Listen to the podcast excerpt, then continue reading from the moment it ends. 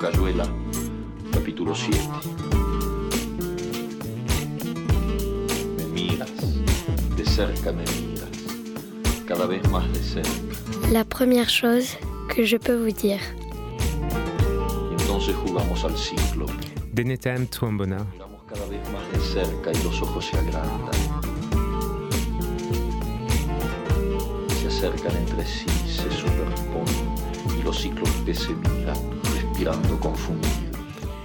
La première chose que je peux vous dire, c'est que je me sens débordé par quelque chose qui vient de bien plus loin que moi, m'enveloppe, me déborde et me déporte.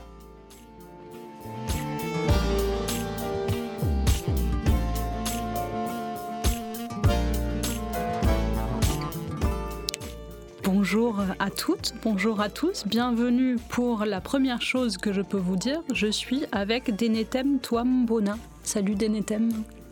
Hello Roxana Alors, euh, un tout petit mot de présentation, peut-être, de ta personne, que je te laisserai euh, compléter ou corriger. Et euh, on rentrera dans le vif des, euh, des sujets directement après. Alors, tu es philosophe, artiste, auteur, commissaire d'exposition, auteur notamment de Fugitif ou Courtu aux presses universitaires de France en 2016 et Sagesse des lianes, cosmopoétique du refuge 1 euh, chez Post Édition en 2021. Tu es en ce moment en résidence à la Marelle. C'est une résidence co-portée avec la librairie, galerie et maison d'édition Zoem qui est ici à Marseille. Tu travailles pendant ce temps sur deux projets, si je comprends bien, desquels on aura l'occasion de parler tout à l'heure. Le premier est un texte, un essai, qui s'appellera L'éloge éloge de la submersion, qui sera à apparaître chez Zoem, et qui est aussi l'objet d'un travail de création que tu mènes avec la compagnie ici à Marseille aussi. C'est juste pour l'instant. Oui, on peut juste Tu- préciser qu'en fait, euh, Éloge de la submersion, ce sera un tout petit essai, une sorte de manifeste qui accompagnera le projet de création euh, qui aura lieu à Marseille. Et ce sera la première étape du livre euh, Oui. Plus important qui là est prévu avec post-édition Oui. pour euh, fin 2024 ou début 2025 et qui s'intitulera Zone d'incertitude offensive. Très bien, tu me, Voilà. tu me- tu m'ôtes les mots de la bouche. Euh, et c'est un livre qui prendra la suite de la sagesse des lianes, justement. Oui, c'est certaine manière. cosmopoétique du refuge de. Oui. Oui, j'ai une des petites obsessions. euh, Enfin bon, il y a une certaine continuité. Oui. Ce qui paraît euh, plutôt logique, surtout si on voit l'ampleur de ta pensée Mm. en général, on espère en tant que lecteur qu'il y aura des, des continuités pour, euh, pour suivre et, pour, et, on imagine qu'il y a plein de choses, de fil à, à tirer, peut-être même. euh, Est-ce qu'il y aura une, une troisième partie Ou tu ne le sais pas encore? Euh, Est-ce qu'il y aura la cosmopoétique du refuge 3 Je sais pas encore, pas forcément. Non, à voir. Mais euh, déjà, on va faire le- Déjà, on va se concentrer sur la, la, deuxième, deuxième. qui ouais. sera assez différente, très différente de, de Sagesse d'Eliane. Euh, donc c'est après on, verra, in- Inch'Allah comme on dit. Hum, Est-ce que tu as dans ta présentation des choses, euh, à part, euh, à part la présentation des deux projets, est-ce que tu as des choses essentielles à rajouter ou à corriger dans ta présentation? Non, pas particulièrement, non. Enfin, euh, moi, quand je dis artiste, c'est pour éviter de dire euh, curateur, ceci. Enfin, Ah oui, moi j'ai- quand temps- même fait le. Mais c'est pas grave, c'est c'est très bien, c'est très bien. enfin, faut, faut juste, on, on est obligé d'utiliser, c'est comme philosophe, je tiens pas tellement à ce terme-là, mais euh, euh, comme ça fait partie du problème en France que penser noir, ça reste un oxymore, ça, on a. euh, c'est important aussi, euh, de, enfin je tiens à ce terme parce que euh, ça permet de, de lutter pour une considération pour d'autres formes de pensée en fait Ouais. qui partent d'autres mondes, d'autres expériences, même si je suis aussi un produit de l'Occident. J'essaie de penser à partir aussi des, des expériences et des mémoires profondes euh, des mondes afro-diasporiques et des mondes des Suds en général. Je peux me référer aussi à la cosmologie des Maoris ou à des pratiques en Nouvelle-Calédonie, enfin peu importe, mais l'idée c'est euh, euh, de pas se contenter en fait de mettre en lumière des personnages que ce soit Anakaona, la, la résistante Taino, par exemple, contre les conquistadors, ou je sais pas, Sundiata Keita, ou enfin voilà, un tas de, de personnages rois, empereurs ou héros de résistance, c'est aussi mettre en, lumière en fait les conceptions, les pratiques, les modes d'existence en fait euh, d'autres euh, peuples, en fait, d'autres mondes. Et la philosophie, c'est ce qu'il y a de. Je trouve qu'il y a une certaine philosophie euh, dans laquelle je m'inscris, celle de l'essai, en fait comme, comme Montaigne, comme oui, comme euh, Walter Benjamin, comme Fanon, euh, qui est indocile en fait. C'est la plus indisciplinée des, des dites disciplines. C'est pas une discipline quelque part, ça peut prendre toutes les formes. Donc je trouve que ce mot philosophie qui, qui n'est pas inventé en fait, c'est pas l'Occident qui invente la philosophie. Euh, il y a quelque part, il y a même pas besoin de mettre décolonial en fait.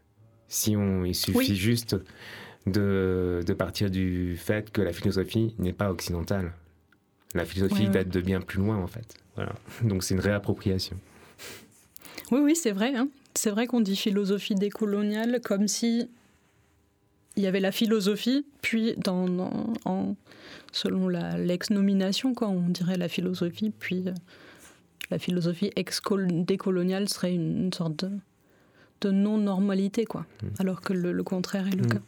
Bah, en tout cas, c'est l'approche que je partage euh, avec euh, quelqu'un comme euh, Mohamed Amer Mesian, qui a fait un superbe travail, que ce soit dans son livre Au bord des mondes ou dans Des empires sous la terre, en fait. Et où il, il, rend, il essaie de réhabiliter, de rendre hommage de, justement à, à la philosophie en la pensant au-delà de l'Occident, en fait.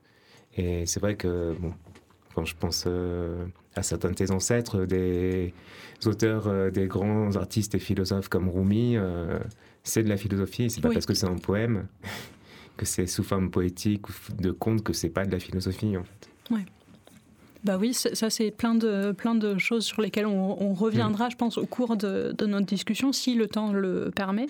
Mais euh, je, je me disais qu'on pouvait commencer par ta première chose, qui allait être une autre première chose, qui allait être avoir un rapport avec, avec la, la submersion, justement.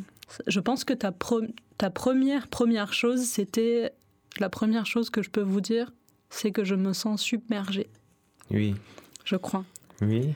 Et donc, euh, ça faisait écho avec justement l'éloge de la submersion euh, et, je me demandais, alors ce travail de questionnement par rapport à l'océan, aux profondeurs de l'océan et à la submersion, c'est, si je comprends bien, un travail que tu as déjà entamé, euh, cette, que tu as entamé cette année en travaillant sur une, une exposition en Martinique, c'est ça? Oui. Et que tu prolonges maintenant avec le travail pour Zoem et pour la compagnie. Est-ce que tu peux nous peut-être déjà nous en dire deux, trois mots? Sur, euh, sur ce travail-là et puis on déroulera oui. Alors à l'époque, je, ne pensais pas comme une submersion. C'est il n'y a pas longtemps qu'en fait que l'idée m'est venue de penser ça comme une submersion parce que ça. Si j'ai complété par je me sens submergé, c'est aussi un jeu comme j'aime bien m'amuser avec euh, les expressions. Mm. Et en général, quand on dit je me sens submergé, c'est plutôt négatif. On se sent submergé par le travail, par les soucis, les préoccupations, euh, par les émotions, euh, etc. Enfin, on est. Euh, c'est une, une, expression qui se conjugue à la voix passive et qui est négative. Et moi, je trouve que c'est. qu'elle peut être très intéressante en fait, parce que justement, ça renvoie. Enfin, ça me fait penser un peu à des expressions comme être habité. Mhm. Sauf qu'il y a une idée d'un mouvement, d'une puissance qui nous déborde en fait. Ouais. Qui n'y a pas avec immersion. Oui, c'est ce que j'allais dire. On peut mm. aussi être immergé. Oui, mais, ça n'a rien à voir. en général, on, la dit, chose. là, je suis immergé ou je suis en immersion dans ce milieu, etc. Mais en fait, c'est beaucoup plus actif et c'est positif, en fait. Mm. Euh, et il n'y a pas cette radicalité de cette impression de raz-de-marée de quelque chose qui non seulement nous traverse, mais nous enveloppe, nous, nous fait valser, nous fait même... Euh, il y a cette euh, force qu'on peut même retrouver dans l'expression on se sent en même temps noyé, coulé. Oui. Et peut-être que parfois il faut couler en fait, par rapport à Oui. tous ces flux qui nous submergent, ces flux de travail, d'information, euh, d'injonction, euh, ces flux de data en fait qu'on nourrit nous-mêmes. Euh, Est-ce que dans euh, submersion, bah, pour moi, il y a peut-être euh, dans la noyade, là je m'en fais référence aussi euh, au livre de Alexis Pollingums, euh, non noyé, leçon féministe noire inspirée, enfin, tirée des mammifères marines. Je crois que c'est à peu près ça la traduction. Où euh, justement, en fait, la question principale qu'elle pose, c'est comment respirer dans des circonstances irrespirables qui sont celles du capitalisme sexiste, racial, euh, euh, et- etc. Enfin, voilà. Mhm. Donc, et elle s'amuse à détourner un manuel, su- les manuels qu'on fait aux États-Unis sur les dauphins, sur les baleines, où elle retrouve des expressions qui sont complètement coloniales en fait. Et elle met en, résonance les vies noires euh, du passage milieu, c'est-à-dire euh, de la déportation des subsahariens, des, euh, pour euh, l'esclavage, les systèmes de plantation et les mines, avec les vies noires en fait des mammifères ma- marins euh, comme euh, les, les dauphins, les baleines, les cachalots, etc. Quoi. Hmm. Et euh, elle, euh, ce qui est de beau, c'est qu'elle met en relation en fait ces mémoires profondes des damnés Mhm. dans lesquels tous les damnés, tous les opprimés peuvent se reconnaître. Euh, partout, il y a des, des histoires comme ça, en fait. Il y a des vies noires euh, de, de ce type-là, quel que soit le. y compris dans l'histoire européenne, avec euh, les. avec l'océan, en fait, avec les profondeurs océaniques, en fait. Enfin, et c'est ça qui m'intéresse, en fait. C'est dans pour moi la submersion, c'est euh, ce mouvement de bascule qui doit nous faire passer de la surface des eaux aux profondeurs, Mhm. Euh, qui doit nous faire passer de ce qu'on appelle réalité en fait à d'autres dimensions aussi. Et c'est le principe. C'est pour ça que même l'idée de submersion, moi, elle, elle me fait penser aussi à- au vertige en fait. Ah oui, oui, oui. Et là, pour revenir encore du côté de la Perse, justement, il y a le Sama, enfin chez les derviches tourneurs, euh, il y a, on, recher- on- on recherche explicitement le vertige. Hmm. Comme, parce que les vertiges, c'est comme un vortex qui permet un passage vers d'autres Hmm. dimensions, en fait. Voilà, Hmm. donc. euh, c'est et puis c'est aussi submersion, c'est euh, peut-être que hum, le naufrage, euh, enfin, c'est une façon de proposer plutôt que de penser les choses sous l'angle de l'effondrement.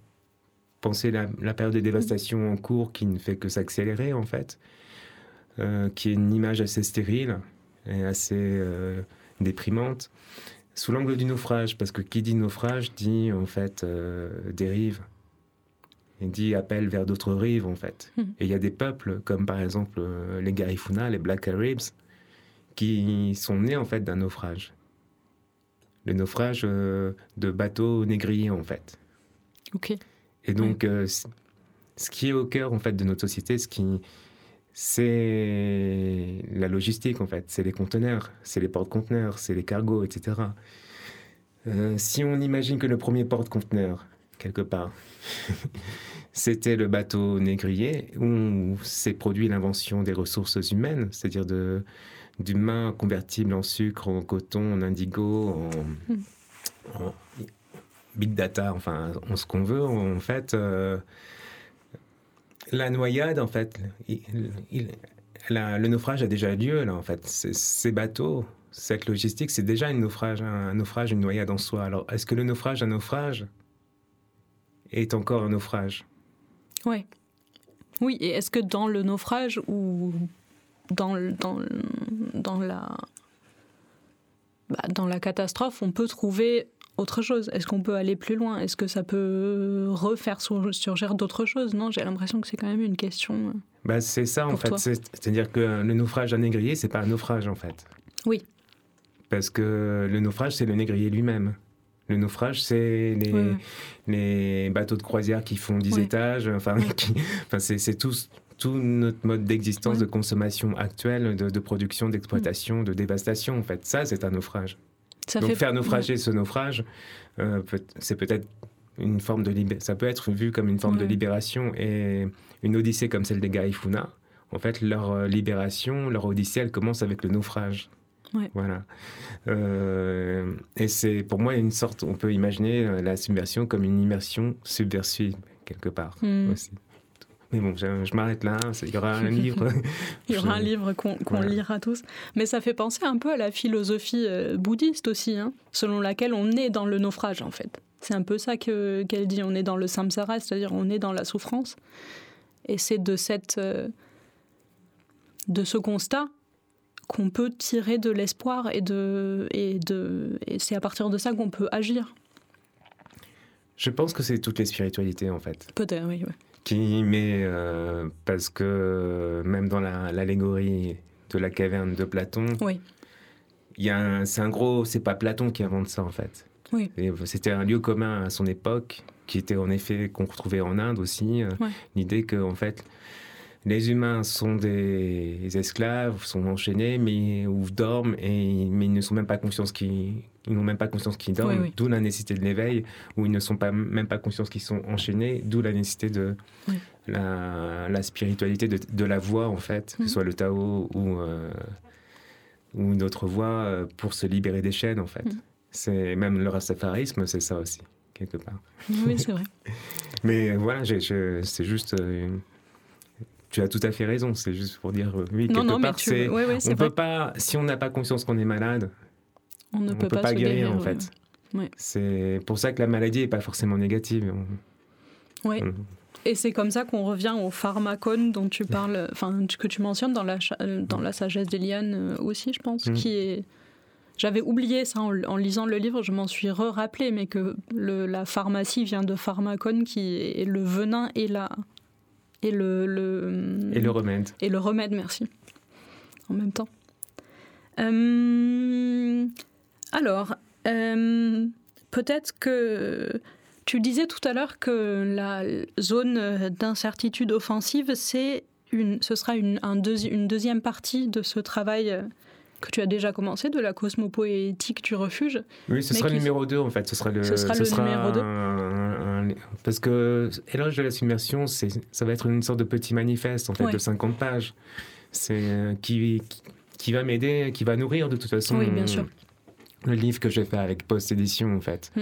qui, qui sera euh, euh, une, une autre, une suite mais très différente, euh, toujours dans, dans- avec cette centralité de la question du refuge et de Ouais. la nécessité de, de- de- de produire d'autres mondes, d'où cosmopoétique, cosmopoiesis en, grec, Mm. c'est-à-dire la- l'idée d'une une poésie qui ne se réduit pas en fait à, à un livre, au rectangle du livre, mais qui est euh, qui réside d'abord dans des pratiques, en fait, dans des modes d'existence, dans des Mm. euh, façons d'amplifier l'existence, en fait, dans, et de faire émerger des mondes, y, y compris des, des refuges. C'est-à-dire quand on trace un cercle, que ce soit celui du cipher, pour Oui. ceux qui font du hip-hop, par exemple, ou que ce soit celui du candomblé, euh, un culte afro-brésilien, ou que ce soit euh, le cercle euh, bah, des derviches tourneurs, on crée un refuge quelque part. Le refuge, c'est moins un lieu. Enfin, Mm. Enfin c'est un lieu, mais qui surgit d'un mouvement d'abord. Et Ouais. d'où l'intérêt d'une réflexion comme celle de Deleuze autour de la ritournelle, qui montre bien que euh, c'est ce mouvement qui saisit l'enfant quand il a peur dans le noir, qui l'amène à fredonner euh, quelque chose, et au fur et à mesure, euh, ça va lui permettre de conjurer le chaos, en fait. Donc, Oui. Enfin, voilà. Le principe même de cette émission, c'est de, de, de défaire plein de fils qu'on aurait envie de tirer et de ne pas l'avoir, avoir le temps de le faire et donc de, de passer aux, aux prochaines Oui. questions. Mais c'est, euh, c'est bien, ça donne envie de poursuivre après, Mhm. pour chacun, de poursuivre, de s'intéresser à ton travail. Mais euh, je me demandais si on pouvait quand même dire peut-être un mot sur... On parlait du refuge. Est-ce que tu peux peut-être dire un mot sur le rapport justement entre le refuge et le rapport que tu utilises avec le marronnage justement et peut-être aussi euh, expliciter ce que pour ceux qui entendraient ce mot pour la première fois ce que tu alors, entends euh, ou ce que c'est Ce qu'on appelle marronnage en France, ça vient de l'expression nègre marron. Mhm. euh, qui désigne les, ce qu'on appelait les esclaves fugitifs, en fait. et donc, ça vient de l'espagnol cimarrones, negros cimarrones. Et au départ, ça, cimarrones, ça, désolé pour l'accent, ça désigne les animaux qui de domestiques retournent à l'état sauvage. Hmm. Donc ça permet de dire deux choses, qu'il n'y a pas d'esclavage sans animalisation et que la libération passe forcément par une forme d'indocilité créatrice, de dédomestication en fait. Donc moi, c'est ce qui m'a intéressé dans le terme, euh, et je développe tout un, tout un, toute une philosophie quelque part de l'indocilité créatrice euh, en lien avec cette étymologie en fait, parce que c'est ça qui m'intéresse le plus. C'est euh, euh, ce... Et c'est aussi une conception du vivant, parce qu'on ne peut pas trouver, il n'y a pas un, un, oiseau, euh, une grenouille, un lapin, un chat, enfin, qui accepte d'être dans une cage ou d'être attrapé, en fait. L'impulsion première, c'est euh, d'échapper à la capture, que ce soit pour une plante ou que ce soit un animal. Donc, marronnage, ça renvoie à ça en fait, à ces processus. Euh, de... Ce qui est intéressant dans le terme, c'est que ça désigne pas forcément euh, une communauté marronne, une communauté d'esclaves fugitifs ou tel type. Ça désigne le processus par lequel on va développer euh, une façon de déjouer l'assujettissement auquel on est soumis, y compris même dans, dans le moment de l'expression, de, de, l'oppression par, par exemple. Hmm. Par exemple, quand on est dans un euh, enchaîné dans un, au bagne aux États-Unis, euh, dans, dans, un chain gang, dans, un, dans, dans, une équipe enchaînée, en fait. Euh, une façon de, de, déjà commencer à se libérer, c'est justement tout ce travail de rythme, de, de, chant, de souffle qui passe par une respiration. On va trouver en fait un souffle qui. Mm. et cette échappée, en fait, c'est déjà une échappée en fait c'est déjà une pulsion collective et qui, et qui gagne déjà en, en, déjouant la métrique des hmm. maîtres. En leur opposant un rythme qui n'est pas celui euh, du, du contre-maître, en fait. C'est et qui fait que et même quand ils chantent, il y a un, un, solo et une réponse dans ce dialogue permanent et ces improvisations, ces variations, en fait, il y a une humanité qui se recrée et il y a déjà des esquisses de conspiration, en fait, de respirer ensemble qui vont permettre de tramer euh, des choses. Euh, voilà, donc c'est juste pour montrer que même dans un, le marronnage peut permettre non seulement de penser la fuite effective, mm. mais les processus qui créent des lignes de fuite, en fait, des échappées, en fait. Oui. Euh, et mais concernant le refuge, bah, je le pense à partir de là, parce que quand on est un esclave, entre guillemets, euh, quand on fuit, euh, qu'est-ce qu'on cherche? On cherche un refuge, un endroit où échapper en fait à la capture, échapper à la négation de son humanité et reconstruire une humanité. Et euh, ce qui fait que le refuge n'est pas à confondre avec l'hospitalité. Oui. On ne demande pas en fait le refuge, souvent. Hein c'est un esclave, il va pas demander l'hospitalité, pardon. Euh, il va saisir euh, le droit, y compris, enfin, il va, il va être en transgression, il va être criminel même, parce qu'il y a des conditions, et on les connaît aujourd'hui, on, on, est obligé de, de, ne pas mm. d'être dans une forme de transgression. Quoi. Donc euh, le refuge, ça suppose aussi la possibilité de la transgression. Ouais. Oui, oui, et ça, et ça fait un, une, une, une une position forcément à, à toutes les réflexions qui, qui, se nourrissent aussi beaucoup en ce moment euh, autour de l'hospitalité, justement, mais qui. Cela, c'est un, un, point de vue. Euh, bah, disons que ça amène. Moi, mon point de vue, c'est que euh, faut pas rester tout le temps prisonnier du cadre du droit, en fait. Oui. Parce que, en fait, toutes nos réponses seront prédéterminées par le cadre imposé par le mm. maître.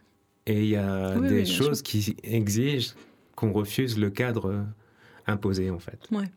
Et ça, c'est la force de l'expérience marronne, par exemple. Ouais. Oui, oui. Et qui que euh, jamais ils vont se plaindre d'être invisibles, ils vont faire de l'invisibilité une force, mm. en fait, hein, une arme à multiples tranchants. Donc, euh, c'est pas, je ne nie pas l'importance de rendre visible certaines choses, mais, mais de mettre l'essentiel d'une stratégie dans la visibilité, euh, peut-être qu'on a besoin aujourd'hui aussi d'opacité en fait. Parce que ce qui le plus grand des périls aujourd'hui, c'est plutôt la mm. mise sous transparence de, de, nous tous en fait. Oui, opacité qui est un autre terme dont enfin qui te qui t'intéresse quand même aussi, et avec Édouard Glissant. oui, entre autres l'opacité. Mais on n'aura pas. Oui, bon, je, donc je, je, lance des sujets que je ne poursuis pas moi-même, donc c'est bien. Mais euh, par contre, ce que je veux bien lancer, c'est un morceau de musique que ah tu nous as apporté et que ça nous fera, fera plaisir d'entendre.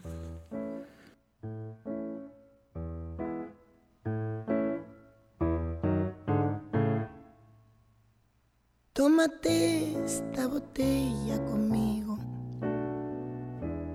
En el último trago nos vamos. Quiero ver a qué sabe tu olvido sin poner en mis ojos tus manos. Esta noche no voy a rogarte. Esta noche te vas de de veras.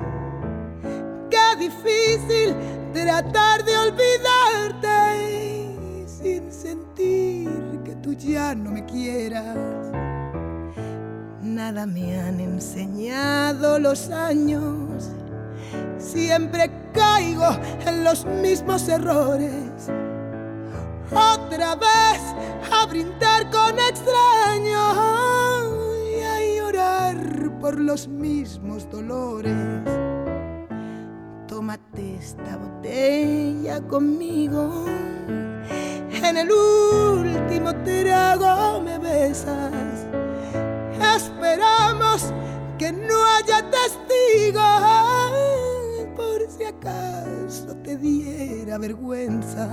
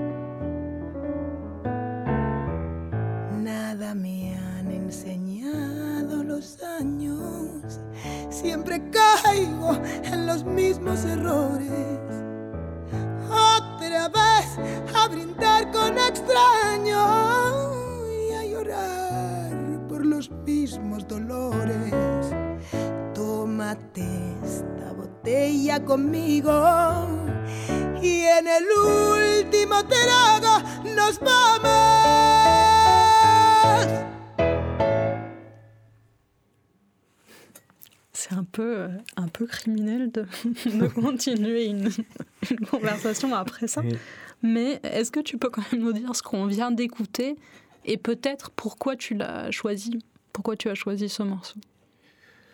Euh, Ça m'a traversé, mais c'est une voix qui submerge justement. C'est vrai. C'est la voix de qui? Wicca, une très grande chanteuse euh, espagnole euh, d'ascendance guinéenne mais qui a grandi à Majorque, dans le quartier Tigane. Donc elle porte tout ça en fait. Mhm. Et elle joue, enfin elle était accompagnée dans ce morceau euh, par Chocho Valdés, immense pianiste cubain. Et oui, voilà, c'est juste ce, dépouillement. c'est pour moi c'est ça la spiritualité en fait. Alors que c'est le titre même, le dernier vers, n'est pas mais en fait, c'est très. Et c'est aussi le paradoxe. On a l'impression que ça commence comme une comptine, comme une berceuse presque pour enfants. Et en fait, il y a quelque chose d'immensément tragique. Et en même temps, il y a aussi une, sorte de joie en même temps immense. Enfin bon, c'est tout ça. Ça donne le vertige. voilà. Alors, euh, est-ce que Peut-être qu'on va finir par euh, une, question qui, euh, qui ouvre d'autres questions, mais est-ce qu'il y a des questions ou une question que tu aimerais beaucoup qu'on te pose dans un entretien et qu'on t'a jamais posé jusqu'ici? Ah, J'ai jamais réfléchi à cette question, mais... Euh, Euh, là, ça me vient pas. J'ai pas de spécialement. Ou des sujets dont on, sur lesquels on t'interroge trop euh, peu? Euh,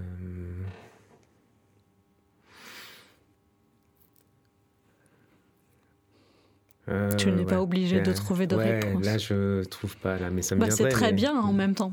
Ça Mais veut dire que non, tu es. j'ai déjà eu cette réflexion, mais, mais là, ça, je- là, j'ai un blanc.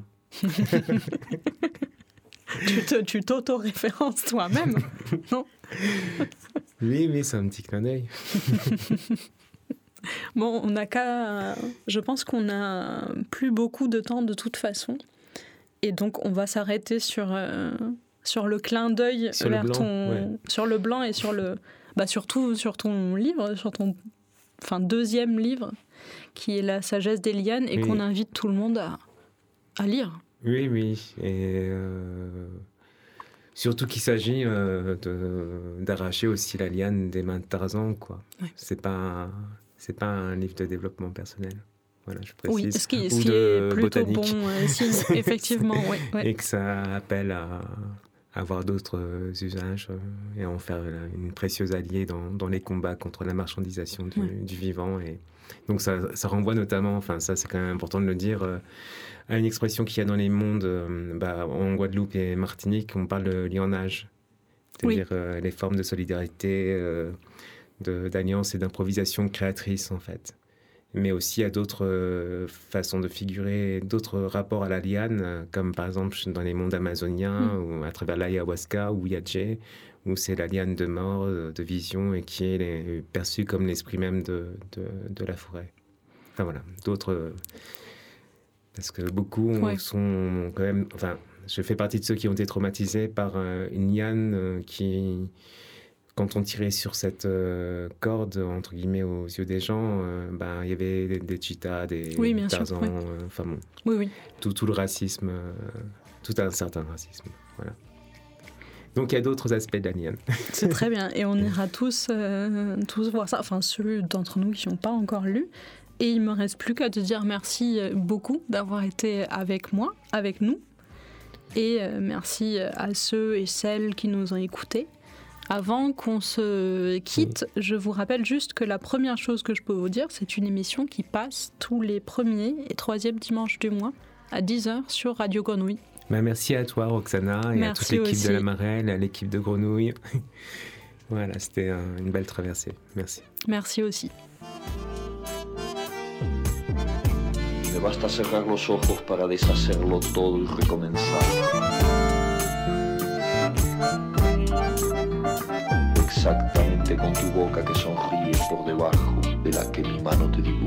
La première chose que je peux vous dire est une revue radio et papier, dont le titre est inspiré par la première phrase de La vie devant soi, le roman de Romain Gary et Émile Ajar. Production Radio Grenouille et La Marelle. Présentation Pascal Jourdana, voix Roxana et Violette.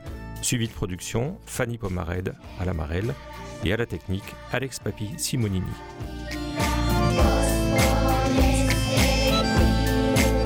L'Amarelle est une structure hébergée à la friche Belle de Mai qui encourage l'émergence de nouveaux talents littéraires et facilite les échanges entre les écrivains et le public. C'est à la fois un lieu de création, d'accompagnement à la production et de diffusion.